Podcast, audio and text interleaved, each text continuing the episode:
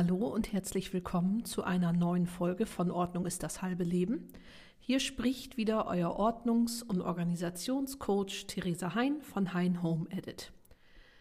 In der heutigen Podcast-Folge möchte ich gerne eingehen auf das Thema ähm, Selbstpflege und ja, was man sozusagen Self-Care nennt in Zeiten der Krise und im modernen Leben. Ich möchte das gar nicht ausschließlich auf äh, Corona beziehen, sondern auf das ganz normale Alltagsleben, was die meisten von uns führen zwischen Berufstätigkeit, Familienarbeit und allem, was da sonst noch so dazu kommt. Ja, während ich den Podcast hier aufnehme, schaue ich aus meinem Bürofenster und mein Nachbar ist draußen und fegt Laub in seinem Garten weg.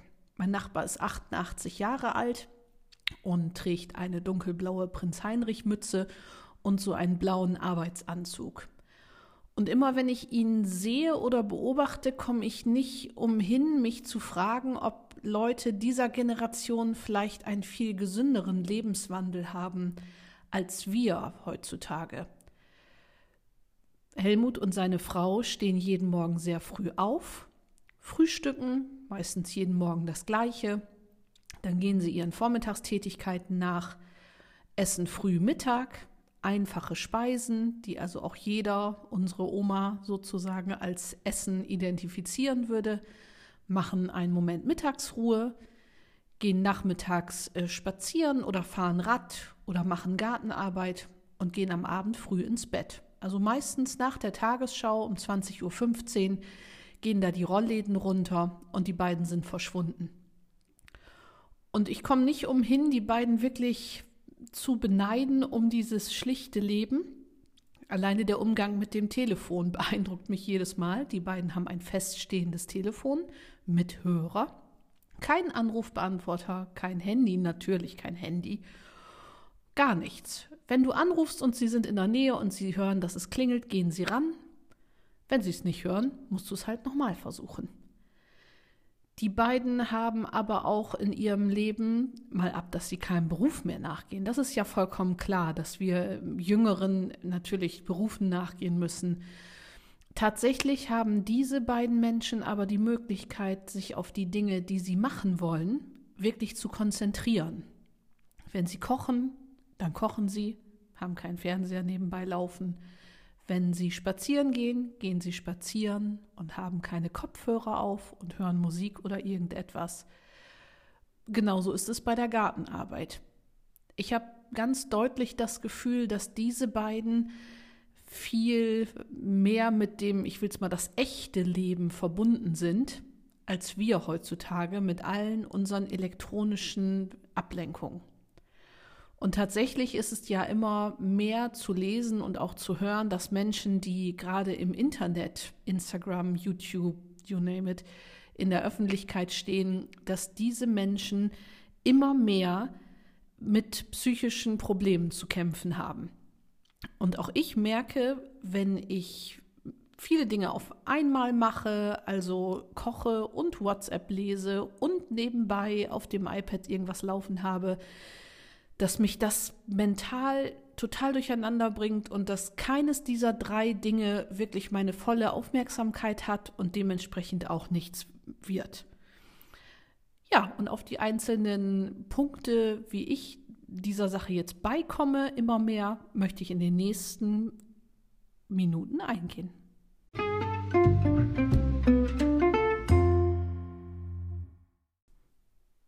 Ja, dieses Jahr 2020 hat uns ja sehr vor Augen geführt, wie schnell unser Leben war und wie sehr auf die Bremse getreten wurde durch Corona und all die verordneten Maßnahmen, die man gut oder schlecht finden kann, aber die für alle gleichermaßen galten.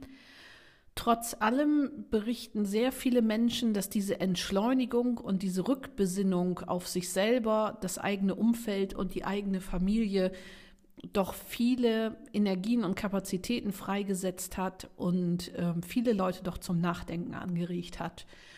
Der überwiegende Teil möchte also nicht zurückkehren auf dieses, ich nenne es mal Leben auf der Überholspur. Aber wie kann es gelingen?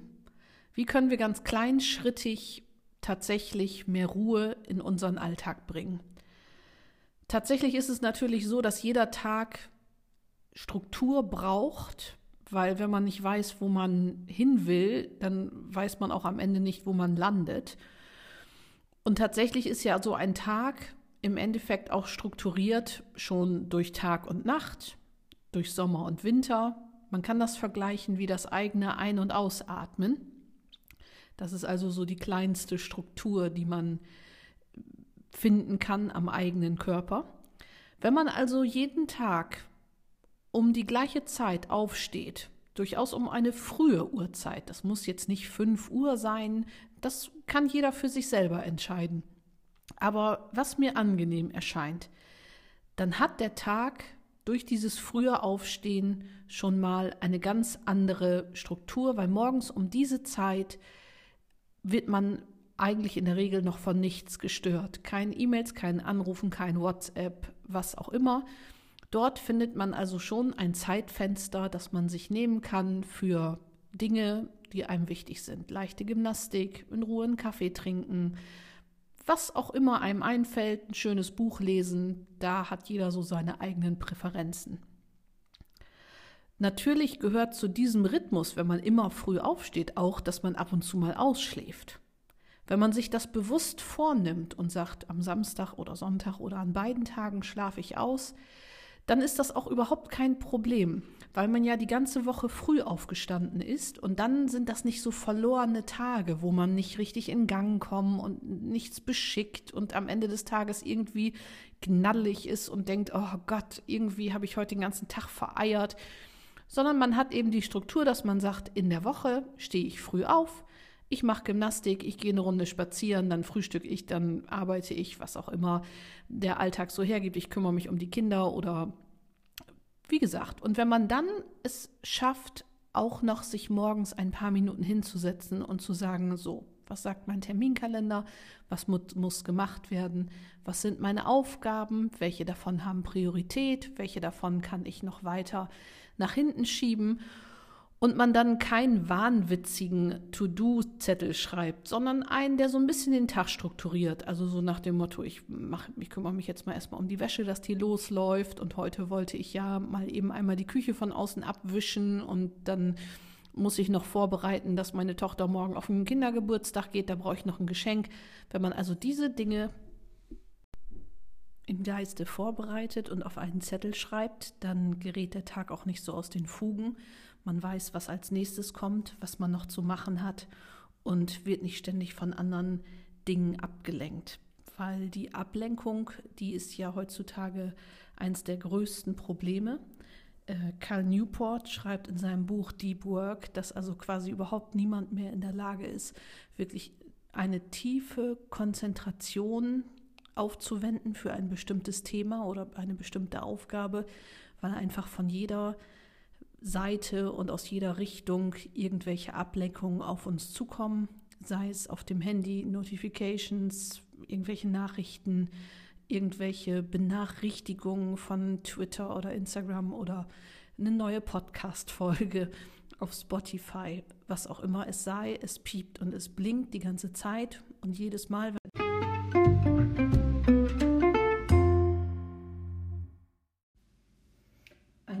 der ja zustande kommt, wenn man tausend Sachen auf einmal macht, ist auch, dass man in Hetze gerät. Und wo wir gerade über alte Leute wie meinen Nachbarn reden, meine Oma sagte schon, in Hetze gelingt natürlich überhaupt nichts gut. Hetze macht nichts besser. Und das ist zum Beispiel auch eine Buchempfehlung, die ich hier noch loswerden will, von ähm, John Mark Comer, The Ruthless Elimination of Hurry als amerikanischer Pastor ist es zwar sehr christlich und kirchlich ausgerichtet, aber die Ansätze, die er vertritt, sind also wirklich gut, dass man wirklich die Dinge in Ruhe machen soll, nicht hetzen, eine Sache nach der anderen. Er sagt auch in seinem Buch, dass wir ja heute einer Flut von Informationen ausgesetzt sind. Alleine die Nachrichten, die uns den ganzen Tag erreichen, das ist eine Masse, die ein Mensch 300 Jahre früher vielleicht in, seinem, in einem Jahr oder in seinem ganzen Leben erreicht haben, was wir so an einem Tag aushalten müssen. Leider hat sich unser Gehirn seitdem aber überhaupt kein bisschen weiterentwickelt. Wir laufen also noch mit der gleichen wollen wir mal sagen, Hardware, unserem Kopf und Software, unserem Gehirnprogramm rum, wie unser Ahne damals. Und das Gehirn kann das gar nicht verarbeiten in großen Teilen. Und hier kommt auch wieder die Verhaltensweise meiner alten Nachbarn. Die haben vielleicht eine Tageszeitung, vielleicht auch nicht, das weiß ich nicht. Die gucken einmal am Tag abends die Tagesschau. Die haben mit Instagram und wie es alles heißt nichts zu tun und können dementsprechend auch nicht in dieses sogenannte Doom-Scrolling verfallen. Das ist ein Begriff, der mir bis vor kurzem auch nicht bekannt war. Während der US-Präsidentschaftswahl bin ich da reingefallen, dass ich also immer wieder auf die Nachrichten geguckt habe und immer wieder. Und dann waren hier schlechte Nachrichten und dort schlechte Nachrichten und auf CNN und wo auch immer, Instagram. Und ich habe nur gedacht, oh Gott, oh Gott, oh Gott, wie schrecklich ist das alles und war am Ende des Tages irgendwie richtig, ich weiß auch nicht, erschöpft, geistig erschöpft und körperlich total aufgedreht, also total disconnected sozusagen der, der Geist und der Körper bis mir dann irgendwann das, der Begriff Doomscrolling begegnete, dass man also den ganzen Tag durchs Internet scrollt und nur schlechte Nachrichten liest, natürlich, weil schlechte Nachrichten verkaufen sich ja besser als gute Nachrichten und denkt also, es ist alles ganz schrecklich und die Welt ist am Ende und es ist furchtbar. Um das zu vermeiden, kann man natürlich als erstes einmal, sofern man möchte und Ruhe sucht, die Benachrichtigungsfunktion vom Handy abstellen. Also zum einen diesen Swipe nach rechts oder links, ich weiß es nicht, wo es auf den Modellen ist, wo dann die Nachrichten erscheinen und äh, sich dem so ein bisschen entziehen und dann einmal am Tag irgendein qualifiziertes Medium zur Information aufsuchen, da gucken, was der Tag so gebracht hat. Aber nicht jeder Einzelne muss jede einzelne Information haben oder hören oder wissen. Viele Dinge, die müssen wir einfach auch nicht in unserem Kopf haben. Die vergiften unseren Tag und lassen uns über Dinge nachdenken, die überhaupt nicht unser Problem sind.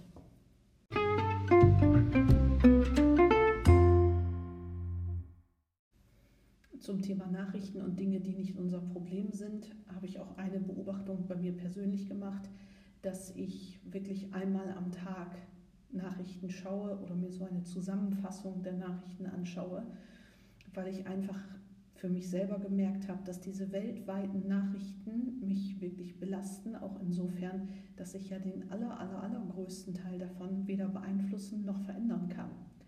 Wenn ich also von irgendwelchen schrecklichen Dingen höre, die in Indien passiert sind, dann belasten die mich und es tut mir total leid und ich bedauere die Menschen. Tatsächlich kann ich es aber nicht verändern. Ich habe also hier privat bei mir in Gandakesee keine Möglichkeit, irgendeine Veränderung hervorzurufen an diesem Zustand. Und das belastet mich irgendwie mental. Und da hatte ich letztens mit meinem Sohn drüber diskutiert und gesagt, wenn man also wirklich die Dinge sich anschaut, näher anschaut, die man verändern kann, die in deiner Hand liegen. Und das ist hier die, die Menschen um mich herum, meine Familie, mein Zuhause, meine Nachbarn und meine unmittelbare Umgebung. Die kann ich beeinflussen und verändern. Dann sollte ich mich doch auch möglichst darauf konzentrieren. Alles andere kann ich wohl wahrnehmen oder auch nicht aber tatsächlich habe ich vor kurzem gedacht, wenn das also jeder machen würde, so wie ich es gerade gesagt hätte, dann wäre es also wirklich schon äh, ein ganzes Stück weiter, auch gesamtgesellschaftlich, weil dann einfach die Leute mehr um sich herum gucken. Weil es kann ja nicht sein, dass ich einerseits weiß, was in Indien passiert, da ist eine Überschwemmung oder ein Erdbeben oder was weiß ich. Ich weiß aber nicht, wie meine Nachbarn heißen oder ob die irgendwelche Hilfe brauchen. Das steht für mich also wirklich im Widerspruch. Und da habe ich für mich entschlossen, dass ich da einen Cut mache und mich eher um meine unmittelbare Umgebung kümmere. Weil ich auch vor kurzem einen wirklich treffenden Spruch gehört habe, ich weiß nicht mehr von wem der ist, dass einfach wer nicht für sich selber sorgt und keine Kraft mehr hat, der kann auch nicht für andere sorgen. Und das finde ich eine ganz wichtige Erkenntnis, weil viele Leute wirklich immer alle anderen und alles andere vor sich selber stellen und dann sagen, nee, Sport, nee, da habe ich keine Zeit zu oder nee, das schaffe ich nicht. Das ist natürlich die Sache.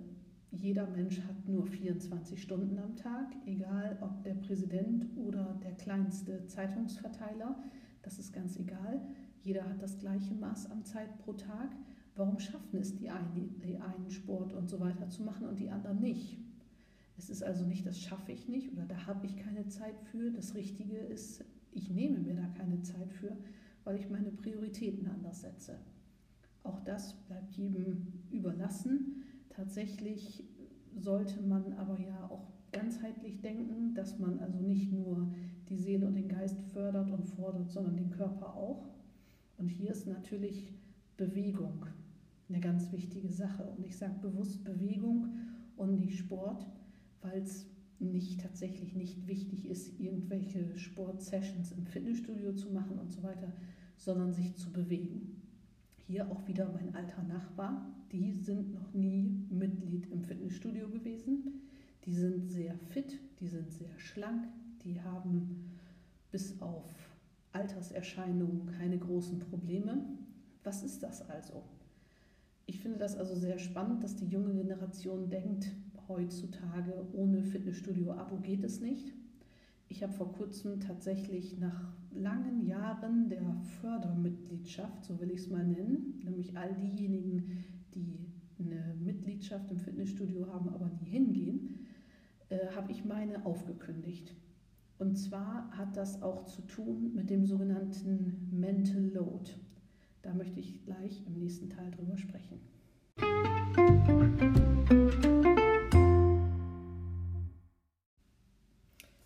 der sogenannte Mental Load, was hat es damit auf sich? Das ist ein neuer Begriff, der mir auch vor kurzem erst begegnet ist. Der bezeichnet einfach diese Dinge, um die unser Gehirn kreist im Laufe eines Tages. Dieses ja, ich muss noch Klopapier kaufen, was koche ich eigentlich morgen, den und den muss ich mal wieder anrufen, ich wollte doch noch die Überweisung machen. Also diese Hintergrundmusik, die den ganzen Tag im Kopf abläuft, unserer Gedanken, die also nicht stillstehen und jeder Zettel und jede Aufgabe packt noch was dazu in den Mental Load. So, was hat das jetzt zu tun mit dem Fitnessstudio? Es war einfach so für mich, dass das Fitnessstudio immer eine Sache war, von der ich gedacht habe, oh, da muss ich ja auch noch hin oh, auch das noch. Also noch ein zusätzlicher Punkt auf meiner Terminliste, den ich also immer irgendwie vor der Brust hatte. Und wer ins Fitnessstudio geht, weiß, also eigentlich ist einmal die Woche auch wirklich nicht genug. Und pro Mal gehen also zwei Stunden bestimmt mit Anfahrt, Abfahrt und so weiter ins Land. Und von diesem Termin wollte ich mich einfach befreien weil ich da keine Lust mehr zu habe, das auch einzuplanen und diese großen Zeitfenster, weil ich einfach nach Recherche festgestellt habe, dass es gar nicht um Sport geht, also einmal die Woche eine Stunde oder anderthalb an irgendwelchen Geräten irgendeinen unnatürlichen Bewegungsablauf machen und äh, einen Muskel isoliert bewegen, sondern es geht um regelmäßige Bewegung. Es bringt also nichts, wenn ich im Fitnessstudio bin, da Power und Pump und dann sechs Wochen lang gar nicht mehr hingehe und nur auf meinem Bürostuhl sitze. Viel besser ist tatsächlich eine regelmäßige Bewegung. Also derjenige, der spazieren geht, der walkt, der Rad fährt, wie es also unsere Großeltern gemacht hat und am Tag meinetwegen auf seine 10.000 Schritte oder was diese Schrittzähler und Messer alle so vorschlagen.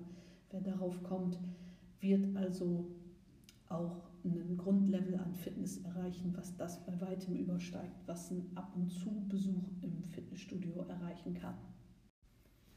Wer Joshua Fields Milburn und Ryan Nicodemus von The Minimalists kennt, weiß, dass die beiden auch ihrem Namen nach, The Minimalists, ein ganz minimalistisches Sportprogramm ausführen.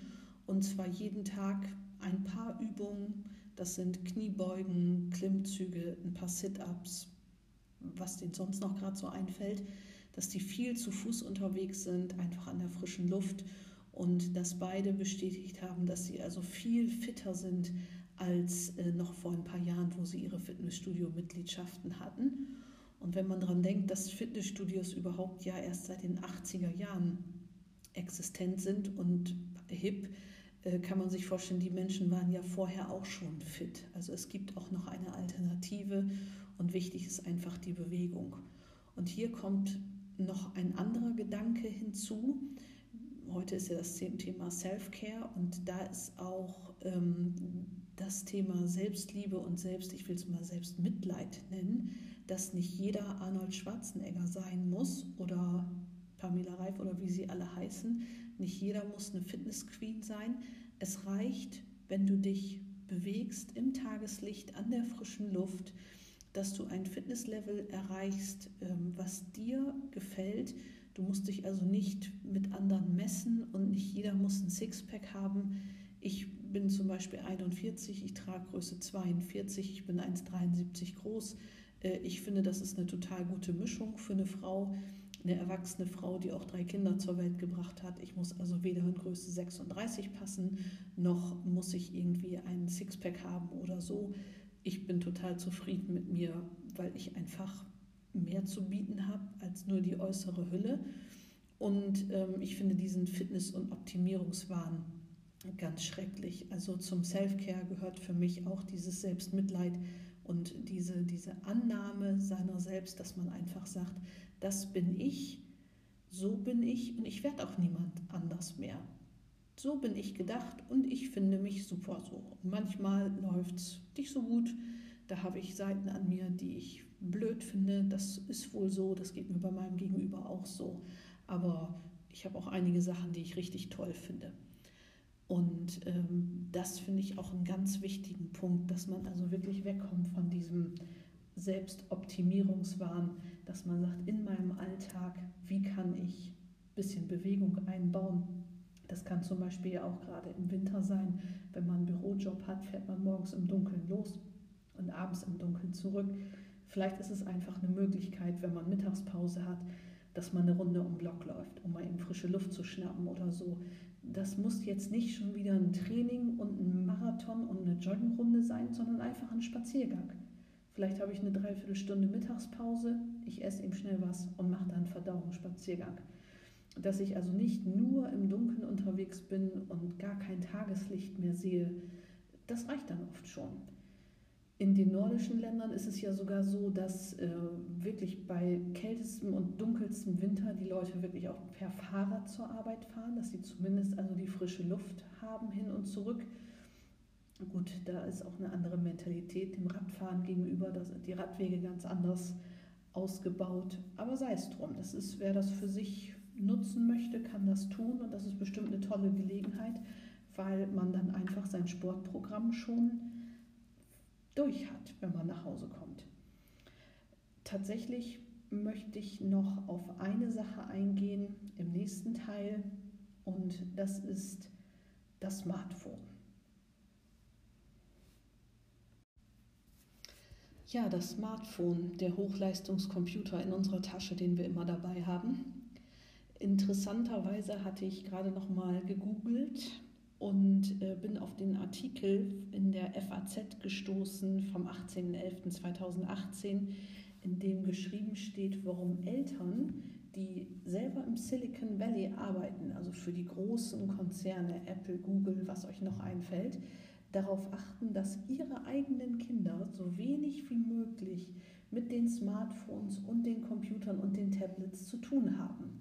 Was ich also eine sehr spannende Sache finde, dass diese Leute, die wirklich Einblick in diese Materie haben, weil sie die Sachen wirklich entwickeln, dass sie wirklich ihre Kinder davon fernhalten, solange es eben geht, weil sie einfach wissen, was sie entwickeln und dass das einfach Zeit- und Energieräuber und so weiter sind.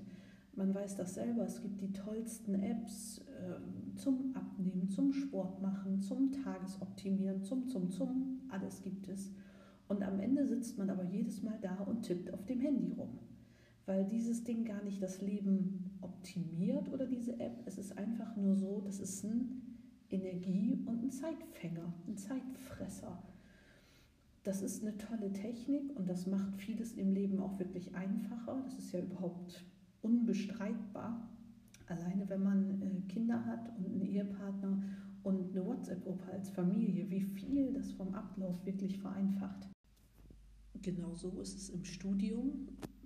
Ich merke das immer wieder in meinem Lehramtsstudium, wenn es darum geht, äh, Gruppenarbeiten zu organisieren, dass das natürlich eine unheimliche Erleichterung ist, mit den Mitstudierenden eine WhatsApp-Gruppe zu machen und sich da eben auf einem kurzen Dienstweg miteinander auszutauschen. Trotzdem ist das, wie John Marcoma sagt, natürlich der Dopaminspender in unserer Tasche. Jedes Mal, wenn das Ding piept oder vibriert, springt das Belohnungssystem in unserem Gehirn an, was ja auch die ganze Daseinsberechtigung von Instagram und so weiter ausmacht. Man postet etwas, weil man Likes möchte. Man möchte gemocht werden, man möchte, dass viele Leute das angucken, das ist einfach dieses Belohnungssystem im Gehirn.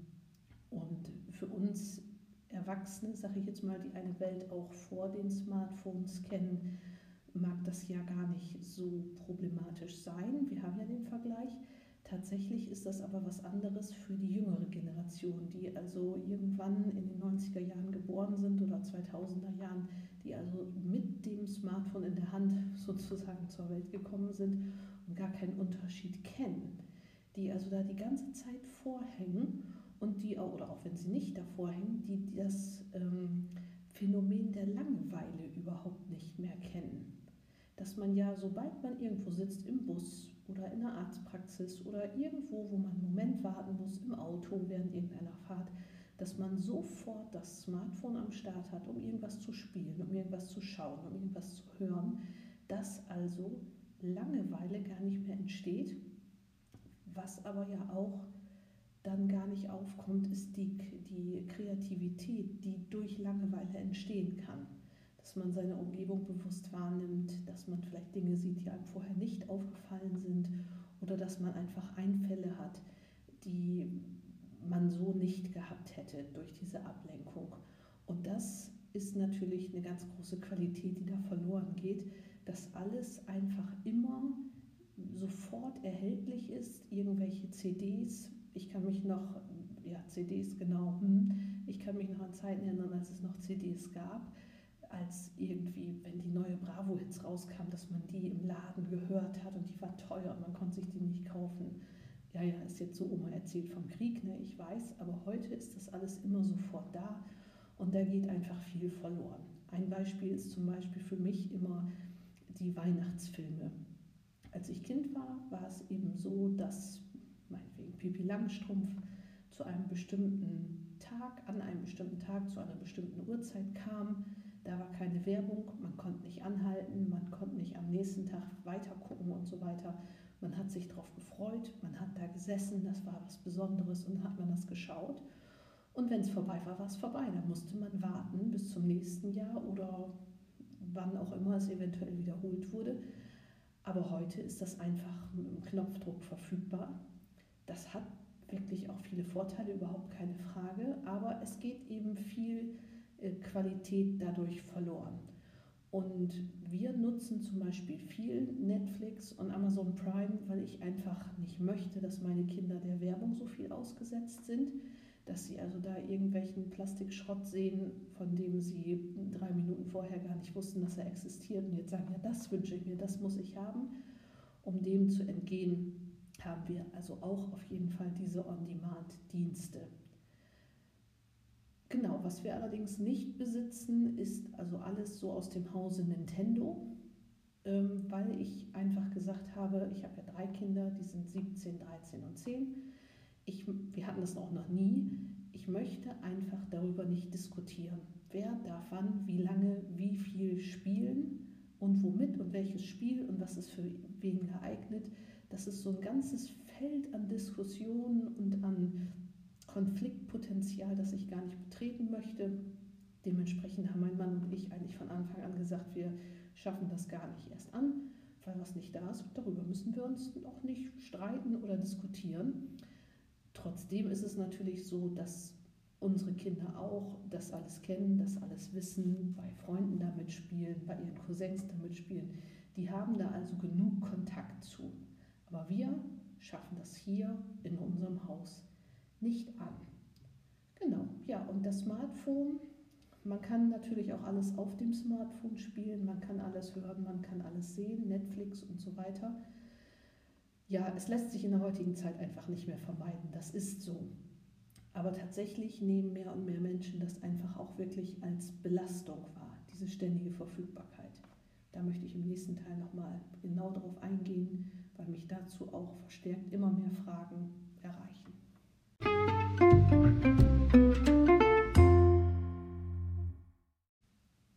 Die heutigen Smartphones und Tablets und auch PCs haben ja eigentlich große Büros komplett abgelöst. Man kann also auf der ganzen Welt mit dem Tablet oder mit dem Handy in der Hand fast alles machen und erledigen, was man sonst also wirklich im richtigen Büro irgendwo stationär gemacht hat. Das ist eine tolle Sache und macht viel flexibel und macht auch Dinge möglich, die vor Jahren überhaupt noch nicht denkbar gewesen sind. Tatsächlich ist die schiere Anzahl der Möglichkeiten aber für viele Menschen wirklich eine Überforderung. Das ist jetzt auch in der Corona-Krise ganz klar geworden, als viele äh, im Homeoffice arbeiten mussten, was also ganz viele Menschen als sehr, sehr anstrengend empfunden haben. Und ich kann das nur aus meiner persönlichen Erfahrung bestätigen. Ich studiere ja nun, ich bin jetzt im ersten Mastersemester meines Lehramtsstudiums und das letzte Semester wie auch dieses sind komplett online erfolgt. Und ich habe mich immer gewundert, dass ich es nicht schaffe, vernünftig in so einen Arbeitsmodus, in so einen Arbeitsrhythmus zu kommen, wo ich doch gedacht habe, das gibt's doch gar nicht, so blöd bist du doch nicht. Aber ich saß also hier in meinem Büro, was hier neben dem Wohnzimmer und gegenüber der Küche ist, und dann bin ich rausgegangen, habe mir einen Kaffee geholt nach der einen Vorlesung oder nach dem Seminar und dann hat die Waschmaschine gepiept und der Trockner war fertig. Dann habe ich die Spülmaschine ein- oder ausgeräumt und auf einmal habe ich was ganz anderes gemacht, obwohl ich eigentlich irgendwas zu lesen hatte. Ja, das Problem war das folgende und das berichten mir ganz viele Hörer, dass sie das gleiche auch haben. Die Bereiche haben sich zu sehr vermischt, der Arbeitsbereich und der Privatbereich. Man hat das Gefühl, wie ich schon eingangs sagte, Multitasking, man schafft nichts mehr so richtig, alles macht man so halb und im Endeffekt hat man auch nie richtig Feierabend. Es geht immer irgendwie weiter und dann ist noch dies und dann ist noch das. Und was habe ich also gemacht? Ich habe meinen Laptop und was ich fürs Studium brauche, genommen und in unser Gästezimmer gebracht. Das ist über der Garage. Das ist also sozusagen ein ganz anderes Gebäude. Und da bin ich ganz für mich. Und das mag sich für den einen oder anderen jetzt vielleicht ein bisschen komisch anhören, aber dieses, das Wohnhaus zu verlassen, durch die Waschküche und die Garderobe zu gehen, die Treppe hoch ins Gästezimmer, ist wie sozusagen der symbolische Weg zur Arbeit. Dann bin ich da oben am Schreibtisch, erledige meine Arbeit ganz konzentriert. Niemand kommt rein, niemand klopft an die Tür. Es ist ruhig, ich höre gar nicht, wenn es an der Tür klingelt oder den Trockner oder was auch immer. Ich habe mir ein Wasser und vielleicht einen Kaffee oder einen Tee mitgenommen und dann erledige ich da meine Arbeit. Und wenn ich fertig bin, mache ich den Laptop zu, gehe die Treppe wieder runter, durch die Garderobe, durch die Waschküche, wieder zurück ins Haus. Man hat also wirklich eine richtig räumliche Abgrenzung von Arbeit und Privat. Von anderen Leuten, die in einer Wohnung wohnen und jetzt nicht die räumliche Möglichkeit haben, habe ich schon gehört, dass sie an einem bestimmten Ort arbeiten und wenn dann die Vorlesung oder das Seminar oder das Zoom-Meeting oder was es sei beendet ist, dass sie rausgehen und einen Spaziergang machen. Dass sie also durch diesen Spaziergang wirklich die Arbeit vom Privaten trennen. Und das fand ich also wirklich eine ganz spannende Erfahrung, weil ich am Anfang dieser ganzen Online-Lehre an der Uni gedacht habe, boah, das ist ja super, dann musst du gar nicht erst hinfahren zur Uni, dann bist du hier vor Ort, das spart dir total Zeit, die An- und Abfahrtzeiten. Das ist auch so, das ist auch ein totaler Vorteil. Tatsächlich ist es aber trotzdem immens wichtig, diese beiden Bereiche voneinander zu trennen, um auch zu sagen, jetzt habe ich Feierabend. Weil normalerweise hätte man seinen Stundenplan zum Beispiel an der Uni oder seine Arbeitszeit im Büro oder wo man arbeitet. Und wenn die Arbeitszeit um ist und man die Arbeit erledigt hat, fährt man nach Hause und dann ist Schluss für diesen Tag. Und deswegen ist es auch so wichtig, um noch wieder den Bogen zurückzuschlagen zum Smartphone, die Dinge abzustellen. Also durchaus die private E-Mail, sei es darum, auf dem Handy zu haben, aber nicht die Uni-Mail und nicht die Arbeitsmail. John Macomo, von dem ich gerade schon gesprochen habe, hat plädiert dafür, das fand ich also auch sehr gut, sehr passend, doch das Smartphone mal in ein Dummphone zu verwandeln. Und zwar dieses Phone einfach mal wieder so zu benutzen, wie es eigentlich gedacht ist. Als Telefon. Man kann ja damit telefonieren und auch WhatsApp darauf belassen, aber alles andere mal ausschalten. Tatsächlich kann man ja Apps hoch und runterladen, so viel man will, da passiert ja gar nichts bei. Vielleicht einfach mal probeweise die Instagram-App oder was einen besonders immer anzieht, vom Smartphone löschen. Dass man also tatsächlich erst über den ähm, Browser dann wirklich da ins Internet gehen muss und dann da rein äh, über diese Oberfläche, die dann auch nicht so schön und so attraktiv ist. Und alle Apps, die man nicht unbedingt braucht, löschen, auf jeden Fall aber die Benachrichtigungen ausmachen.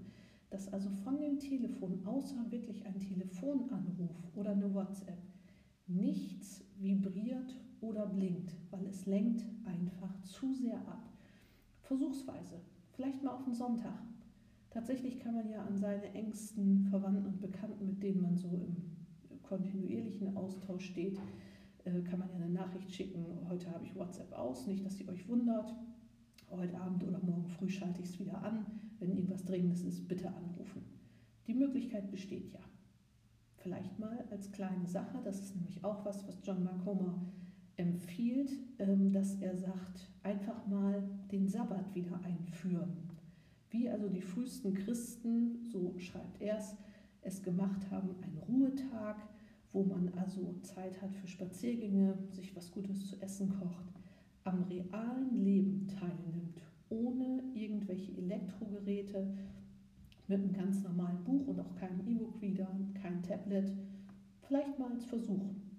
Man ist nämlich wirklich sehr erstaunt, was auf jeden Fall wieder für Zeitfenster aufgehen und wie viel Zeit am Tag man wirklich vereiert mit nur mal eben kurz scrollen und so weiter und wie gut und tief man sich wieder konzentrieren kann, wenn nichts piept und blinkt und einen ablenkt.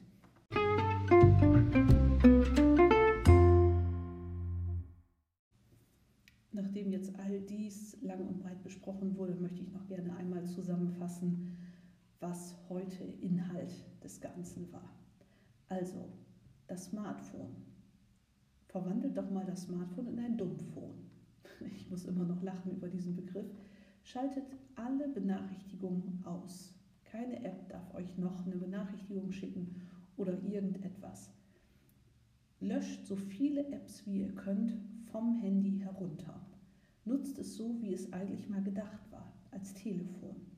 Sagt allen Bescheid, dass ihr heute nicht in WhatsApp guckt, weil ihr es stumm gestellt habt oder weil es einfach jetzt im Moment gar nicht da ist, dass ihr am nächsten Tag wieder erreichbar seid. Nur als Versuch. Anrufen kann man euch ja, ihr seid ja nicht aus der Welt.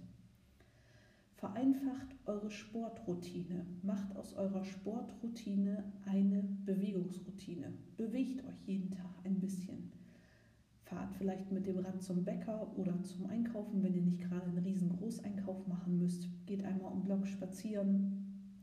Macht, wie es wollt. Geht walken. Aber man muss nicht Mitglied im Fitnessstudio sein, um zu sein.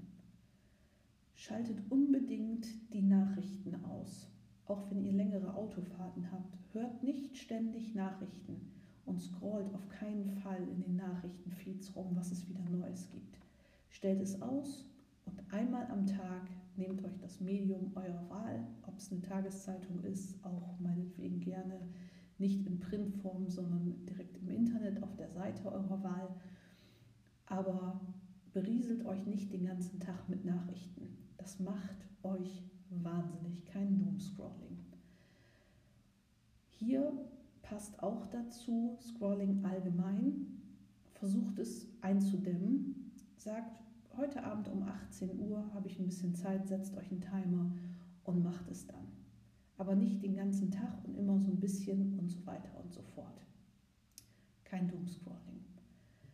Was die Nachrichten angeht, guckt, was könnt ihr beeinflussen, was liegt in eurem Bereich. Zieht euch nicht jede Sache rein, die auf der Welt besprochen oder beschlossen wurde, die ihr gut findet oder die ihr schlecht findet. Das allermeiste davon ist nicht euer Bereich. Guckt, was könnt ihr beeinflussen, was ist für euch wichtig, das ist eure unmittelbare Umwelt, das sind eure Nachbarn, das ist eure Familie, das ist derjenige, der neben euch wohnt und so weiter. Guckt nach, was könnt ihr da konkret machen, weil wenn das jeder tun würde, dann wären wir ein ganzes Stück weiter. Plant euren Tag. Und zwar nicht mit irgendeinem Smartphone, sondern nimmt euch Zettel und Stift. Man sagt ja auch, don't think it, ink it, also denkt nicht drüber nach, sondern schreibt es auf. Das geht ganz viel tiefer in den Kopf, als wenn man das mit irgendeiner App ins Handy tippt, wenn man es selber handschriftlich aufschreibt. Das ist einfach diese Hand-Kopf-Verbindung, das geht ganz anders rein. Nehmt euch ein paar Minuten für euren Tag. Was muss ich heute machen? Was kommt heute auf mich zu? Was möchte ich heute machen? Was ist wichtig für mich an diesem Tag? Plant auch Dinge mit ein, wie gesagt, Bewegung, dass ihr zum Beispiel walken geht. Auch in Zeiten von Corona an der frischen Luft mit genug Abstand ist das durchaus möglich mit einer Freundin, um sich zu treffen. Geht an die frische Luft, schaut euch um in der realen Welt, dann sieht die Welt auch gleich nicht mehr so böse aus lest ein normales Buch, nicht ein E-Book-Reader, sondern einfach ein ganz normales Buch, was also nicht blinkt und piept und nicht vor sich hin strahlt. Einfach ein Buch, das hat ganz andere Qualitäten. Ja, und dann, wie gesagt, Medien vermeiden, solange es so vieles geht, nicht so viel den Fernseher anschalten, was Gutes kochen, dran denken, wer sich nicht um sich selber kümmert, kann sich auch nicht um andere kümmern. Und einfach ruhig bleiben, ohne Hetze durch den Tag gehen. Mit Hetze wird nichts besser. Was ich heute nicht schaffe, das kann ich noch morgen machen, weil wenn es so super wichtig wäre, hätte ich es ja so priorisiert, dass ich es heute gleich als erstes getan hätte. Also alle die Dinge, die ihr heute nicht schafft, ja, macht sie morgen. Überhaupt kein Problem. Plant eure Woche so, dass ihr vielleicht in der Woche früh und zeitig aufsteht, dass ihr genug Zeit habt, den Tag in Ruhe zu starten, dass ihr einen Moment für euch habt, um diese Minuten oder die halbe Stunde oder wie viel ihr einplant, für euch zu nutzen, was zu lesen, in Ruhe einen Kaffee zu trinken, Gymnastik zu machen, was ihr möchtet. Stresst euch nicht mit Selbstoptimierung, weil das ist Quatsch. Macht so viel ihr könnt. Wenn ihr euch selber im Spiegel angucken könnt und sagen könnt, ja, ich habe das Beste gegeben, es ist alles gut, ich bin gut, dann ist das schon in Ordnung so. Ihr braucht nicht aussehen wie Arnold Schwarzenegger und ihr braucht auch keinen Marathon laufen, wenn ihr das nicht wollt. Es reicht auch, wenn ihr jeden Tag eine halbe Stunde geht oder walkt oder Radfahrt oder wie mein Nachbar draußen Laub zusammenkehrt. Das ist alles vollkommen in Ordnung. Werdet euch bewusst darüber, wer ihr seid, was eure Stärken sind, was eure Schwächen sind Nehmt euch an, verändern könnt ihr es nicht.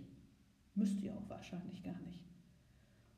Und seid ein bisschen nachgiebiger mit euch selber. Das Schlimmste ist sowieso die böse Stimme im Kopf, die einem immer einflüstert, man ist nicht genug, alle anderen sind besser, hübscher, fitter, schöner, was weiß ich. Das stimmt so nicht. Ihr seid der oder diejenige, die ihr seid und ihr braucht auch niemand anders mehr werden. Meine Lieben, das war's für heute. Wieder ein längerer Podcast als gedacht. Schickt mir gerne Nachrichten an heinhomeedit.de oder auf Instagram auch at heinhomeedit. Ich freue mich immer über eure Nachrichten, die bringen immer total viel. Und äh, ja, ich freue mich aufs nächste Mal. Wenn ihr irgendwelche Anregungen für Themen habt, auch immer her damit. Ich bin immer froh über irgendeinen Austausch mit euch. Und dann hören wir uns beim nächsten Mal wieder. Bis bald.